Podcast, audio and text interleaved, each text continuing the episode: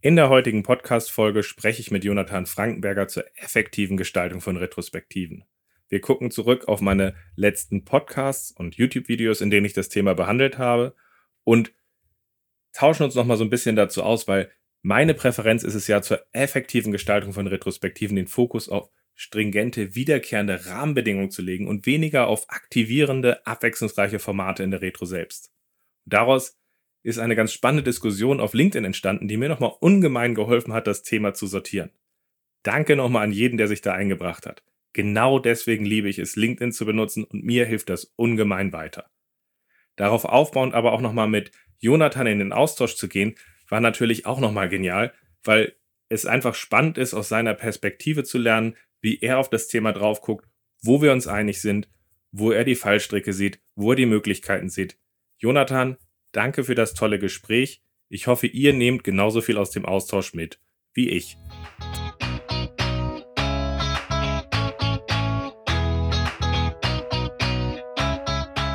Scrum ist einfach zu verstehen. Die Krux liegt in der Anwendung für deine Zwecke in deinem Kontext.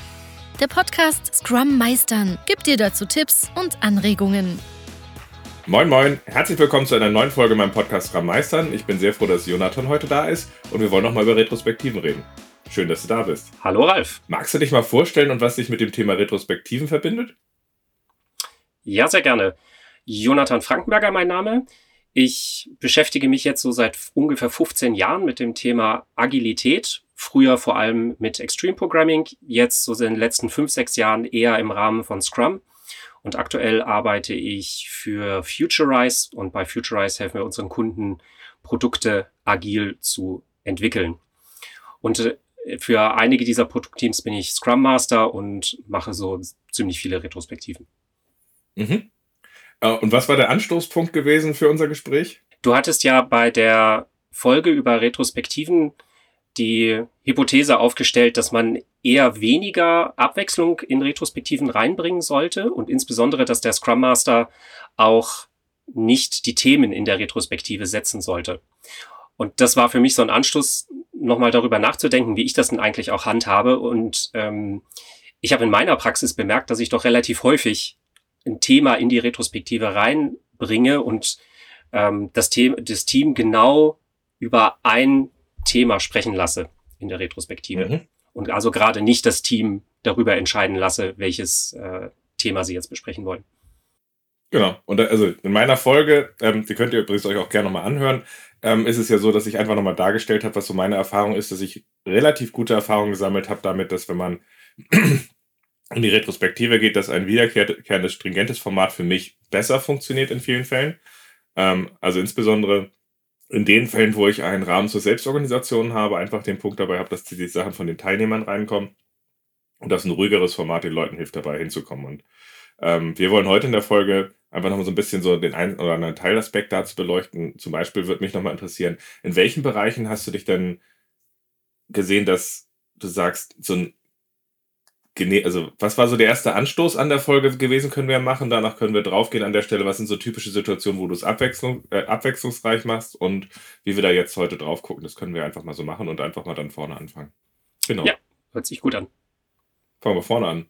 Was war so der Anstoß an der Folge, wo du die gehört hast mit dem äh, stringenten Format? Also der Anstoß war für mich, dass ich es bisher häufig so gemacht habe, tatsächlich in jeder Retrospektive das Format zu wechseln und mhm. bei ganz, ganz vielen Retrospektiven selber das Thema reingebracht habe, über das, das das Team sprechen soll. Mhm. Ähm, und im Nachgang ist mir dann aufgefallen, dass tatsächlich ich so beobachtet habe, dass in dem Moment, wo ich mich ein Stückchen aus dem Team auch zurückgezogen habe, das Team nicht mehr angefangen hat, an, an den Themen, die wir in der Retrospektive als Action-Items beschlossen haben, daran zu arbeiten, ähm, mhm. beziehungsweise wenn ich auch mal im Urlaub war, dann die Retrospektiven komplett ausgefallen sind. Und das hat bei mir nochmal so, ein, so einen Reflexionsprozess darüber ausgelöst, an welchen Stellen ähm, lohnt es sich denn tatsächlich für mich als Scrum Master die Impulse zu setzen oder ähm, sollte ich da nicht generell komplett anders draufschauen auf das Thema? Mhm. Also, also das ist auch das übrigens das Spannende gewesen. Ich habe ja vor kurzem halt, ich hatte ja mehrere Videos auf YouTube gemacht, äh, die eine oder andere Folge zuletzt, äh, auch wo das Thema immer wieder mal mit drin war. Und das war ganz spannend, weil äh, das Thema abwechslungsreiche Retrospektiven, das ist, das ist so ein Thema, wo ich glaube, sehr viele Scrum Master, sehr viele agile Coaches äh, sich drin auch verwirklichen, auch drin konzentrieren, sich auch dran festhalten können. Und entsprechend war es auf LinkedIn jetzt vor kurzem auch sehr gewesen, dass sehr viele reingegangen sind. Also ich gehe ran, es kommt drauf an, was für ein Team man hat. Ich glaube, es ist wichtig, dass man dabei dann auch guckt, dass man dem Team hilft, Impulse zu kriegen, weil mir wird sonst nichts reinkommen. Und dafür war das, glaube ich, ja ein, ein sehr gängiger Punkt, oder? Ja, genau, das stimmt. Und ähm, würde jetzt gerne mal darüber sprechen, was denn tatsächlich so Fälle sind, in denen es sich doch lohnt, als Scrum Master ähm, über die, also Themen in der Retrospektive zu setzen. Mhm. Und der, der allererste Fall, der mir eingefallen ist, ist tatsächlich so ein bisschen das, ähm, das Umfeld, was ich jetzt beschrieben hat. Also wir machen immer Retrospektiven, aber bei den Retrospektiven kommt nicht so viel bei rum. Mhm. Das äh, habe ich jetzt dann tatsächlich als Anstoß genommen, um in meinem Team eine Retrospektive über Retrospektiven zu machen. Mhm. Ähm, da setze ich ja dann als Scrum Master sehr, sehr konkret das Thema, über das in der Retrospektive gesprochen werden soll, nämlich Retrospektiven. Mhm. Und der interessante Input, den ich dann von meinem Team bekommen habe, war, Jonathan, wir brauchen überhaupt erstmal 40 Minuten, um das Format zu verstehen, was du da mit uns vorhast. Und dann bleiben auch irgendwie nur noch 20 Minuten übrig in der Retrospektive. Und ähm, das war jetzt für mich auch nochmal so ein Impuls, tatsächlich auch in die Richtung zu gehen und zu sagen, ich vereinfache das Format der Retrospektiven und mache jetzt nicht mehr so super fancy und ausgeklügelte retrospektiven Formate. Mhm. Ja, das ist das, was du gerade beschreibst, ist ja auch so ein bisschen der Punkt, den ich da gesehen habe. Es gibt ja unterschiedliche Persönlichkeitstypen und einige kriegst du auch mit einer, mit einer, mit einer kreativen Art und Weise aus der Reserve raus. Andere überfährst du. Und äh, das, das Problem, was mir irgendwann aufgefallen ist bei diesen sehr kreativen, ähm, retrospektiven Formaten ist, dass es auf den ersten Blick oberflächlich sieht, guck doch mal, sie malen da jetzt ein Boot hin oder sie machen da jetzt dies. Aber faktisch führen sie tayloristisch gesehen einfach nur deine Anweisungen aus, um dort halt einfach dann durchzuführen. Das ist ja nicht ein Steigern zwingend von dem Punkt an Eigeninitiative, welche Themen beschäftigen mich, die ich da reinbringe, äh, sondern du ziehst den Stier so ein bisschen durch die Manege manchmal sogar, im Extremfall sogar dabei. Ähm, und das ist so ein bisschen so ein Punkt, wann ist das zu viel? Wann ist das aber vielleicht auch stimulierend? Ich glaube, das ist immer noch so die spannende Frage, oder? Genau. Also ich, ich stelle mir ja immer so eine Organisation oder jetzt zumindest mal ein, ein mhm. Team, auf das wir da schauen, wie so eine Art Dschungel vor, wo schon so ein paar Wege durchgefräst worden sind. Und ähm, jetzt ist es halt wichtig, dass die Retrospektiven, die ich mache, quasi anschlussfähig sind an die Organisation. Also das heißt, wie ungewohnt ist es jetzt für die Organisation, Retrospektiven zu machen? Und da gibt es, da gibt es quasi Teams oder Organisationen, die, für die ist es jetzt völlig neu, überhaupt erstmal regelmäßig über ihre Arbeit zu reflektieren. Und wenn ich denn dann sofort anfange, da jetzt mit super kreativen Formaten reinzugehen, kann es halt schnell sein, dass das dermaßen ungewohnt ist für, für die Arbeitsumgebung, wo die sind, dass die, die quasi gar nicht darauf anspringen. Also dann wird halt retrospektiven Theater gespielt, weil der Scrum Master das will. Und äh, nach der Retrospektive wird dann wieder an der ernsthaften Arbeit weitergearbeitet. Ne?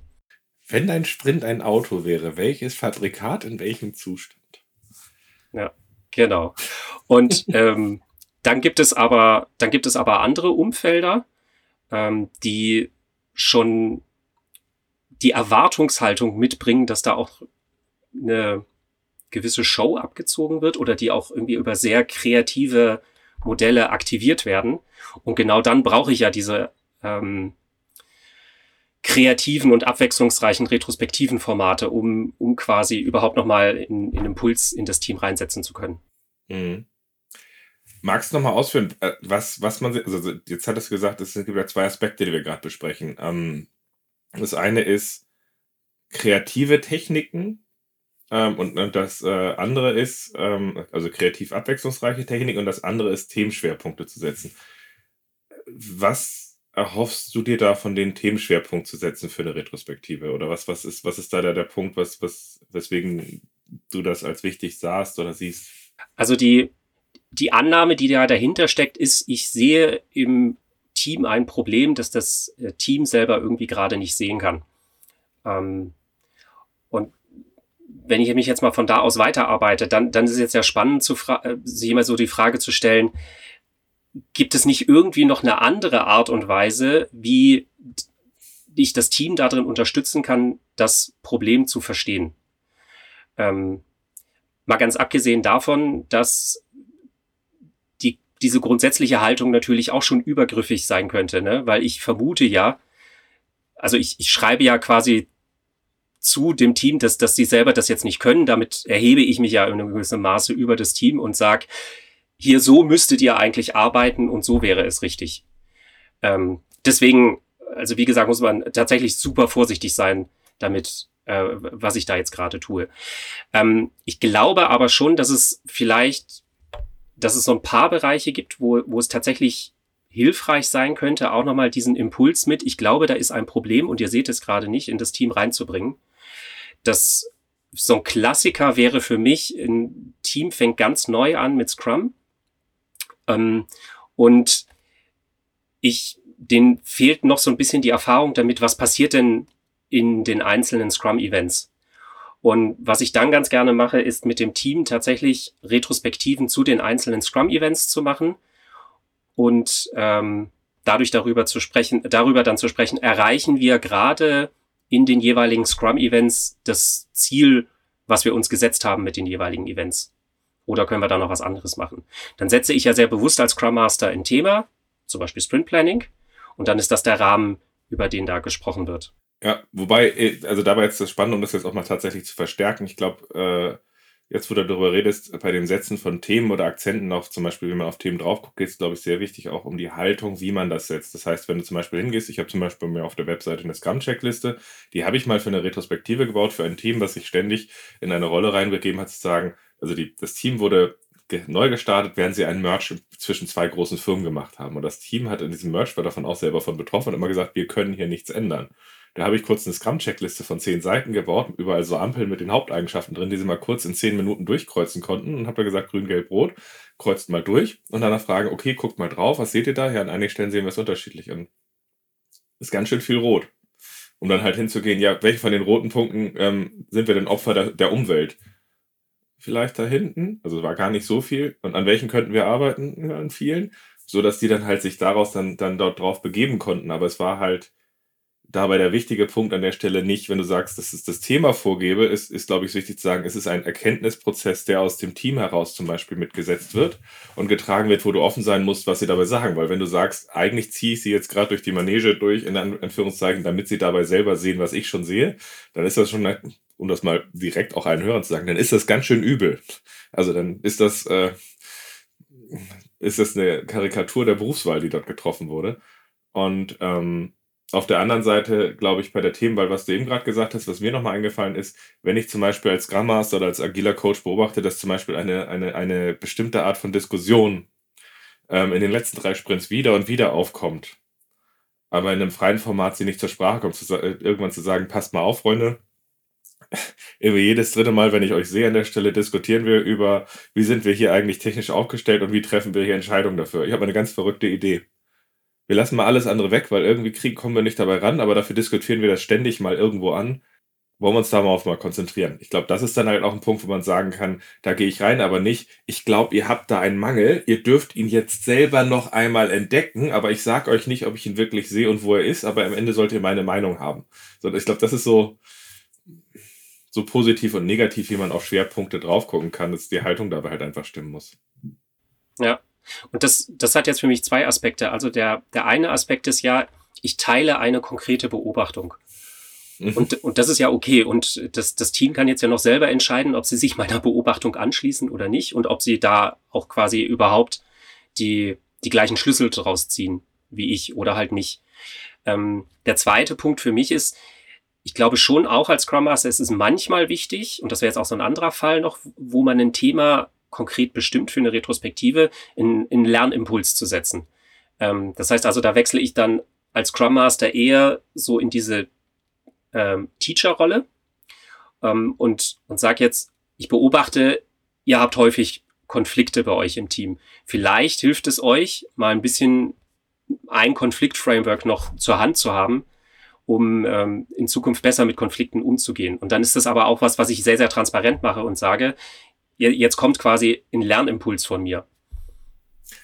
Warum willst du das in der Retro machen? Also die Retro ist ja die Plattform, wo wir zusammen auf gleichberechtigt lernen. Das ist ja eigentlich sogar in der aktuellen Version laut Scrum Guide nicht dein Ding. Ähm, und eigentlich nimmst du dem Team zum Lernen etwas, um ihnen etwas reinzugeben. Deswegen würde ich es eher außerhalb sehen als in der Retro. Ich weiß, dass viele Leute sagen, oh, ich weiß nicht, wo ich sonst machen soll, deswegen mache ich es in der Retro. Ähm, aber tatsächlich würde ich diesen Raum, Raum, da tauschen wir uns auf zu den Themen, die wir haben, sehr stark schützen und würde eher sagen, zur Not gibt es dafür eine extra Session und wenn es dafür keinen Wert gibt, dann ist das halt auch Feedback. Ja. Also ich mache es tatsächlich aus praktikablen Gründen häufig, weil okay. wir haben schon den Slot und können den, äh, können den da dafür benutzen. Ich glaube, das ist so der Zwiespalt, wo Leute rein, reinlaufen an der Stelle. Und äh, ich, erstmal, ich bin erstmal auch sehr froh, dass du, weißt ja, dass ich in den Themen durchaus drin bin und dann durchaus auch kritische Fragen stelle, dass du dich dem dann auch stellst und jetzt momentan auch teilweise auch deine, deine Lernreise auch aus den Impulsen, die ich gegeben habe, mitgibst. Deswegen bin ich da ja auch sehr dankbar zu. Nur der, der spannende Punkt ist für mich dabei, dass solche praktikablen Gründe natürlich auch dazu führen können, dass wir selber diese Konsistenz, die wir sagen, die Retrospektive ist wichtig, dass wir hier einen Lernraum haben und guck mal, ich wollte euch noch was vermitteln, ist natürlich eine Gefahr, dass dabei eine leicht inkonsistente Botschaft entstehen kann, wo man halt sehr auch aufpassen muss, ähm, wie man damit natürlich umgeht. Ne? Ja, deswegen, wie gesagt, finde ich die, die Transparenz darin wichtig, auch zu sagen, dass ich setze jetzt hier bewussten Lernimpuls. Ich ähm, missbrauche jetzt quasi den Retro-Slot, den ich ja gerade habe, um einen Lernimpuls zu setzen, würde das dann aber natürlich auch immer wieder verbinden mit einem konkreten, okay, das ist jetzt nicht nur, ich erzähle hier 30 Minuten, sondern wie könnt ihr das jetzt anwenden im nächsten Sprint? Genau. Nee, aber passt. Ich glaube, bei dem Thema Schwerpunkt, da haben wir damit, glaube ich, ein relativ gutes Bild so auch aus dem Austausch zusammenbekommen. Ich würde gerne nochmal auf das Abwechslungs äh, Thema mit der Abwechslung zurückkommen. Durch kreative Techniken und Abwechslung, was ist das, was du dir davon erhoffst, was dadurch mehr, anders, besser, schöner in der Retro passiert? Oder erhofft hast früher und. Also die, ähm, bei manchen Teams habe ich so ein täglich grüßt das Murmeltier äh, mhm. Muster beobachtet. Das heißt also, dass ähm, man so das Gefühl hat, die Retrospektive ist nicht mehr wirklich ein Ort, wo es, wo eine energiegeladene Diskussion stattfindet, und mhm. ähm, wo wirklich die Teammitglieder die, die wichtigen Themen einbringen, über die jetzt gesprochen werden muss. Ähm, da ist jetzt nur auch wieder, finde ich, interessant, drauf zu gucken. Ne? Also die, die, die, die Frage ist jetzt, ist das nicht auch schon wieder nur so ein, so ein Notnagel? Ähm, wenn ich jetzt anfange, das Team über äh, super kreative Retrospektiven zwangs zu aktivieren. Ähm, und die, die so ein bisschen die Erkenntnis, die ich daraus für mich auch gezogen habe, ist, dass die Retrospektive an sich ja auch ein sehr schöner Gradmesser dafür ist, wie gut mein Scrum-Rahmen da jetzt gerade funktioniert. Ähm, mhm. Nichtsdestotrotz glaube ich, dass es, also A, wenn es zur Organisation passt, also wenn, wenn die, ich sag mal, die Organisation eh schon so ein bisschen erwartet, die Retrospektive ist was, wo auch mal ein neues Format kommt, ähm, dass das dann ein ganz guter Impuls sein kann, auch um nochmal eine mhm. Kreativität mhm. zu fördern und um auch um ein, einfach das, das, das Team vielleicht auch nochmal in einen anderen Raum reinzuholen für, für Ideengestaltung. Aber ich glaube, es darf halt nicht darin ausarten, dass ich als Scrum Master äh, alle zwei Wochen so eine retrospektiven Show abziehe. Ich glaube, das ist ein ganz spannender Begriff mit der retrospektiven Show. Also das ist sowohl der Punkt, den einen Punkt, den wir schon hatten, ist, kann das Format zu einer oberflächlichen Aktivierung führen, die zu einem inneren Abschalten führt. Ähm, und das andere ist der Punkt, äh, der, der halt passieren kann, dass äh, Leute in diese Situation kommen, ähm, dass es fast schon zu einer Ablenkung wird. Das ist die Show, die machen wir alle zwei Wochen, ist auch mal lustig äh, an der Stelle. Dadurch denken wir das mal ganz verrückt und danach gehen wir wieder ins richtige Arbeiten und das Umschalten, das ist fast schon so ein, dass es fast schon zu so einem Entertainment-Faktor wird und weniger zu etwas, was hilft. Ich glaube, diese, diese Gefahren gibt es dabei einfach. Auf der anderen Seite, ähm, in, ein, mich erinnert das ein bisschen so an die PowerPoint-Präsentation. Äh, ich glaube, den richtigen Akzent zur richtigen Zeit, dass da mal ein hupendes Auto reinfährt, ist genial gesetzt, wenn du das machst. Aber so hat keiner, der das erste Mal PowerPoint mit den Animationen und dass das da irgendwie meep, meep reinfährt, wenn er, wo das als erste Mal PowerPoint-Präsentationen ganz früher, wo wir da drauf geguckt haben und die, die neu waren, da waren das schlimme Dinger, da war das und da war das und, und dann ging das wieder so auf und dann und ich glaube, da ist der Punkt, irgendjemand in der LinkedIn-Diskussion schrieb, ähm, es kommt ja auf die Dosis des Gifts an, dass es wirkt und hilft. Ähm, und ich glaube, das richtige Maß an Akzenten kann aktivierend und fördernd werden. Das zu viel ist überfordernd. Und ich glaube, wir haben momentan in der agilen Community einen Trend hin zu, ich muss mich da beweisen, ich muss gespürt werden, ich muss dort auch vielleicht was abliefern. Ich höre auch immer wieder das Wort, was ich total übergriffig finde. Die Retrospektive ist das Meeting des Scrum Masters. Und ich denke dann immer, da müssen wir nochmal dran arbeiten, weil es ist der Lernrahmen des Scrum-Teams und äh, für, für die Arbeitsweise. Ähm, und ich glaube, da ist aber die Balance dabei. Richtige Impulse wie ein hupendes Auto sind, glaube ich, ganz okay, als auch zu sagen, an der Stelle macht das jetzt auch mal Sinn. Wenn du dich nur dabei austobst, ist es zu viel. Ähm, Wäre so meine Idee. Ja. Also ich fand, ich fand den Impuls sehr interessant aus deiner Podcast-Folge zu sagen, ich wechsle im Bereich der Retrosprie, also in der Phase ähm, Gather Data and Generating Insights ähm, mhm. wechsle ich vielleicht noch mal ein bisschen durch, indem ich mit unterschiedlichen Blickrichtungen auf den Sprint drauf gucke, also zum Beispiel mit einer Timeline oder ähm, meinetwegen dann auch mal mit einer bisschen kreativeren Fragetechnik, was mhm. wie in der Sailboat Retro, ne? Also was könnten denn jetzt interessante Punkte sein, über die zu sprechen, ähm, um dann aber auch unter Umständen dann im anderen Teil wieder eher mit der Stabilität zu arbeiten. Wobei es für mich natürlich auch in, in dem Bereich, wenn ich über konkrete Probleme spreche, also wirklich herausfinden möchte, was das Team jetzt, was das Team jetzt machen möchte oder das Team da drin unterstütze, ähm, da auch ganz gerne mit unterschiedlichen ähm, Methoden arbeite. Da entscheide ich mich tatsächlich aber auch für die Methode teilweise innerhalb der Retrospektive. Weil, mhm. also es gibt, manchmal kommen Probleme, wo, wo man dann so als Scrum Master die, die Vermutung hat, ah, okay, ich glaube, wir sind jetzt noch nicht so ganz an dem Problem, über das es sich, äh, wo wir also wirklich drüber sprechen müssten, dann kann ich ja zum Beispiel als Scrum Master mit dem Five Whys arbeiten oder mit dem mhm. Fishbone, um, um da nochmal wieder ein bisschen den, ähm, mit dem eigentlichen Problem auf die Spur zu kommen. Mhm. Nur da ist es dann quasi auch gut, wenn ich als Scrum Master vielleicht so einen kleinen Werkzeugkasten von drei, vier, fünf, sechs, zehn Tools habe, die ich da einsetze, damit das Team auch in einer gewissen Art und Weise vertraut ist mit den Tools, die da jetzt kommen und sich nicht in jeder Retrospektive wieder ein neues Tool gewöhnen muss. Mhm. Das ist ein, das ist für mich auch ein Gedanke, den ich so aus den Liberating Structures mitgenommen habe, ähm, dass die Liberating Structures eingeübt werden müssen, auch mit dem Team. Also das, das erste One-to-For-All, das man macht, das fühlt sich für ein Team total schräg an. Aber irgendwann kommt dann auch mal so ein Punkt, wenn man es immer wieder macht, dass das im Team so in Fleisch und Blut übergegangen ist, dass die das super schnell auch einfach selber anwenden können. Mhm. Und auf die Retrospektive übertragen bedeutet das für mich, ich sollte vielleicht schon so, ein, so einen Bereich haben, auch von Tools, die ich immer mal wieder in der Retrospektive einsetze, damit das Team auch eine gewisse Gewöhnung hat, damit mit denen zu arbeiten. Genau, und das ist ja der Punkt, den ich in, ich habe ja, wenn ich, gerade wenn ich mit Scrum-Teams arbeite, habe ich mir inzwischen angewöhnt, dass ich sehr viel Eckpfeiler fast schon fix habe. Also in der vorhergehenden Folge zu den abwechslungsreichen Retrospektiven habe ich das auch nochmal ausführlicher dargestellt. Aber einer der Kernpunkte für mich ist, ähm, bei Building Insights ist es tatsächlich so, den Teil halte ich fix und habe da ein Format, wo ich im Grunde sage, okay, ähm, auf, ähm, ich gehe da gerne Breakout-Sessions, weil wenn du ein Team hast von sechs, neun Leuten, macht man irgendwie Dreiergruppen. Und die kriegen halt im Grunde ein Flipchart-Papier oder ein Google Doc, wo dann drauf steht Problem, Hintergrund, Lösungsansatz. Irgendwie so ein Dreiklang von Themen. Die können vom Namen her variieren. Und das Spannende ist, die kriegen dann halt eine Timebox, um das auszuarbeiten.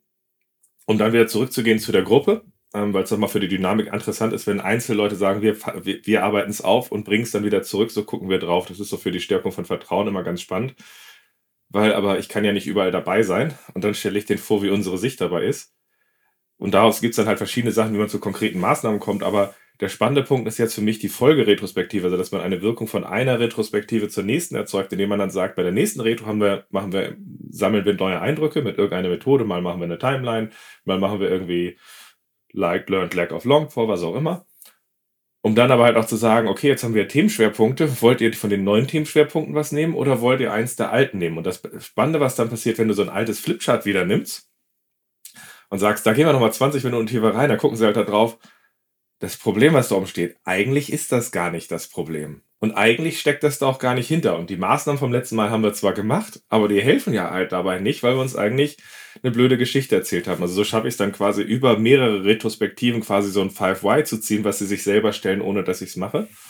Ähm, und dadurch, dass sie das Format kennen, brennt das relativ gut tiefer rein. Also deswegen halte ich den Teil ähm, gerne, gerne tatsächlich stabil, aber da drumherum, wie man Gather Data macht, ähm, an der Stelle zum Beispiel oder auch beim, beim Closing, da, da variiere ich durchaus dann halt auch ein bisschen.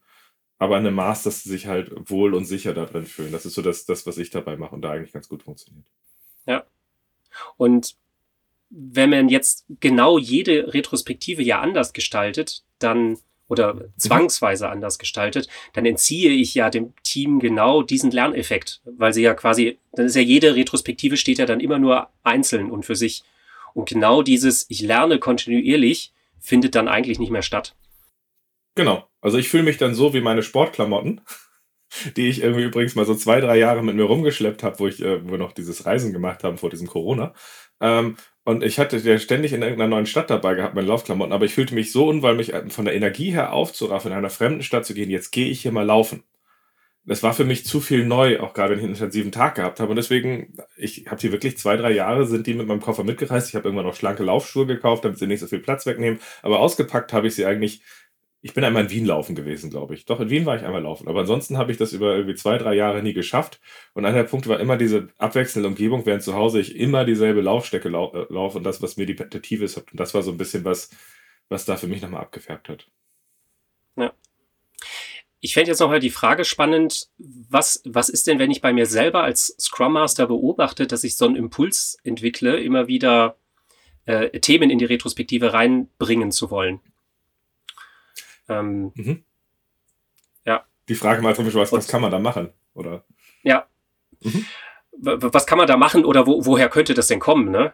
Mhm. Ähm, so eine so ein Fall, den, den ich auch selber schon erlebt habe, ist, dass ähm, die Organisation noch auch ein bisschen Probleme hat, die Scrum Master Rolle zu verstehen. Also die, die übersetzt die dann quasi auf eine Rolle, die vorher da war. Das ist jetzt zum Beispiel der Projektleiter und sieht jetzt quasi den Scrum Master als so ein Teil oder Ersatzprojektleiter.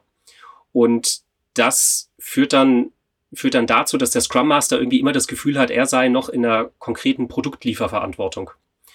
Und ich glaube, wenn ich bei mir als Scrum Master bemerke, dass ich irgendwie ständig das Gefühl habe, ich müsste da jetzt Themen reindrücken in die Retrospektive, dann ist die Wahrscheinlichkeit relativ hoch, dass die Organisation mich in Wirklichkeit doch noch wie so ein Projektleiter sieht, der die Verantwortung dafür trägt, dass, ähm, dass die Produktentwicklung läuft.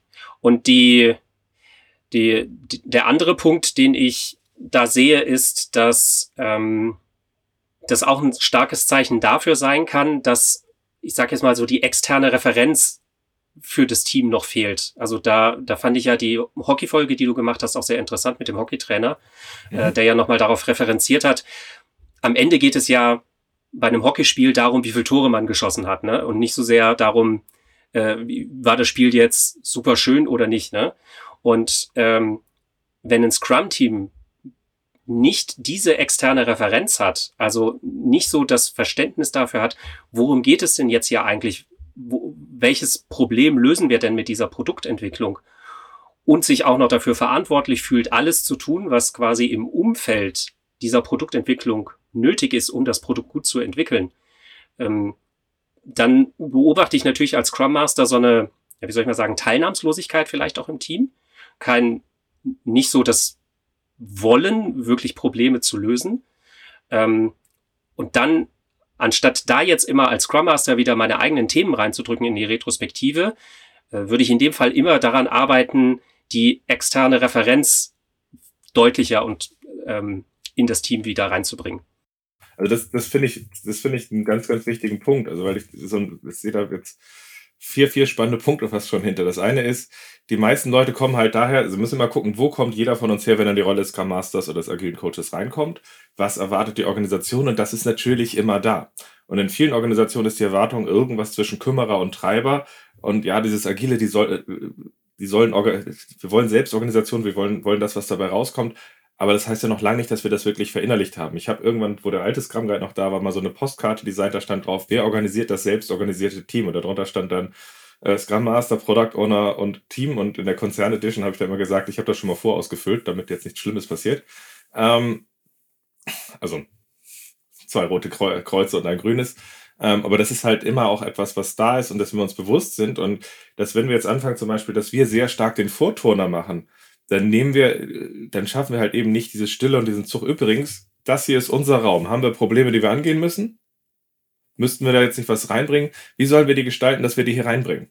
Wenn du jetzt anfängst von vornherein, ich habe gesehen, da müssen wir ran und du diesen, diese Roll, dieses alte Rollenbild erfüllst, um den Raum zu füllen, dann schaffst du nicht den Raum, der von ihnen halt auch mitgefüllt werden kann und sorgst dafür, dass der alte Status quo im Grunde erhalten wird. Ne? So, das ist so das Erste, was, wo wir sehr stark aufpassen müssen und wo wir auch an uns selber arbeiten können und sollten. Also deswegen mache ich gerne so Sachen und gebe auch Leuten mit, schreibt mal jeden Tag sowas wie fünf Minuten Journal. Also einfach mal dich jeden Tag hinsetzen, wie war mein Tag oder ähm, wie geht's beim Scrum-Team? Einfach, dass du dir jeden Tag auch einfach erzählst, laufen dieselben Probleme, sind die unselbstständig, was auch immer dir da so gerade in den, in, in den Kopf kommt, dass du einfach so ein bisschen einen Resonanzkörper für dich selber hast, damit zu arbeiten.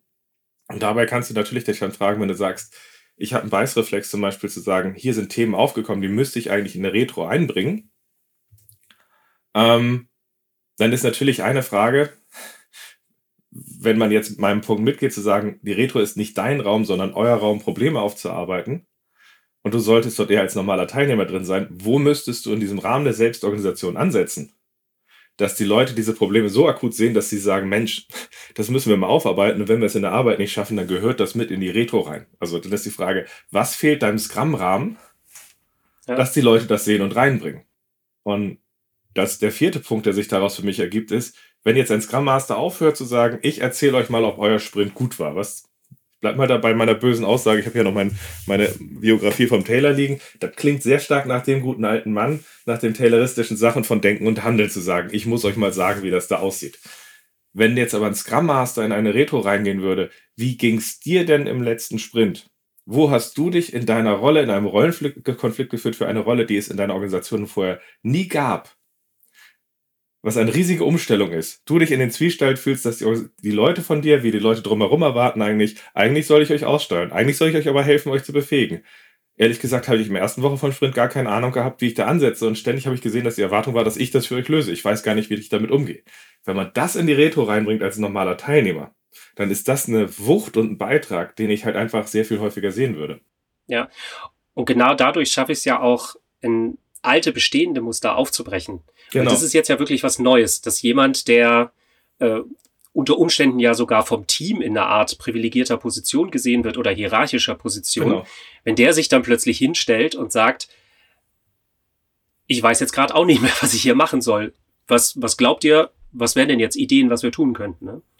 Ja, Genau. Ja. Oder ich fühle mich, fühl mich in diese Rolle reingezogen, dass ich jetzt dann quasi euch sagen soll, was ich machen. Und ich dachte eigentlich, ich arbeite hier mit Erwachsenen. Und jetzt weiß ich nicht, jetzt weiß ich als Erwachsener, wie ich, wie ich mit Erwachsenen arbeiten sollte, die mich mit großen Augen angucken. Und ich habe da so einen Beißreflex. Und ich würde das gerne mit euch machen. Oder, ne? Oder ich ja. sehe, dass wir da eine Wand laufen. Soll ich das jetzt ansprechen? Soll ich euch da reinlaufen lassen? Oder wie kriegen wir das zusammen hin, dass ich nicht eure Mama werde? Ja. Ne? Und das ist halt, genau. Aber das ist so das, das ist so das spannende Kontinuum, was wir jetzt gerade glaube ich, heute in der Folge aufarbeiten konnten, wenn wir es jetzt mal, so zusammenfassen. Ich würde gerne noch mal ganz kurz den Hinweis geben, diesen Punkt, den wir hier haben als Zwiespalt, den nehme ich bei fast allen Scrum Masters und agilen Coaches wahr und als ein unglaubliches Wachstumspotenzial. Und deswegen habe ich mich ja zum Beispiel auch ähm, im letzten Jahr habe ich, hab ich ja mein, mein äh, Mentoring-Programm für, für Scrum Master und agile Coaches ja zum Beispiel angefangen, weil ich glaube, das heißt jetzt nicht jeder muss in mein Programm kommen, aber ich glaube, Leute, wenn du, wenn du unterwegs bist, solltest du dich fragen, hast du einen Resonanzkörper, der dir dabei hilft, daran zu arbeiten? Wenn du als Scrum Master nämlich da alleine drin sitzt oder nur mal einmal äh, alle zwei Monate zu einer Abendveranstaltung gehst, dann ist das Brett zu dick und ich glaube, wir brauchen da gute Rahmenbedingungen, die den Leuten helfen, daran zu arbeiten. Ähm, und deswegen ist das so für mich ein wichtiger Punkt, den ich da noch mitgeben würde. Und mich würde noch mal interessieren, was für dich so das äh, das Wichtigste ist, was du dir nochmal zusammenfassen würdest oder mitgeben würdest, wenn du auf die heutige Folge zurückguckst? Also das Wichtigste für mich ist, dass wenn ich als Scrum Master so den Druck verspüre, ähm, Themen in der Retrospektive zu setzen, dass ich dann nochmal kurz innehalte und überlege, muss ich das jetzt wirklich machen? Weil in ganz, ganz vielen Fallen, Fällen ist das auf jeden Fall nur die, die zweitschönste Variante. Ähm, ich kann das eigentlich fast immer als einen guten Indikator dafür verwenden, nochmal darüber zu reflektieren, wie gut denn mein Scrum-Rahmen ist, weil in einem wirklich gut ausgestalteten Scrum-Rahmen, wo ein Team vollumfänglich die Verantwortung für die Entwicklung ihres Produktes übernommen hat, da wird das Team komplett selbstständig auch die Themen in die Retrospektive reinbringen. Und da muss ich gar nicht mehr als Scrum Master der retrospektiven Vortänzer sein, der immer wieder durch neue Formate das Team zwangsaktiviert. Cool. Jonathan, danke für deine Zeit. Ähm, danke auch für den Anstoß vom Gespräch schon allein, den wir jetzt ja auch äh, ähm, außerhalb der Folge vorher hatten. Auch äh, da der Appell nochmal an die anderen. Wenn ihr irgendwie Meinungen habt zu den Folgen, Anstöße, lasst uns gerne sprechen. Für mich ist der Podcast halt wirklich nicht nur ein Medium, wo ich broadcaste, sondern halt auch eine Einladung für einen Dialog habe. Ich freue mich da immer von euch zu hören und hoffe, wir hören uns in der nächsten Folge wieder. Bis dann.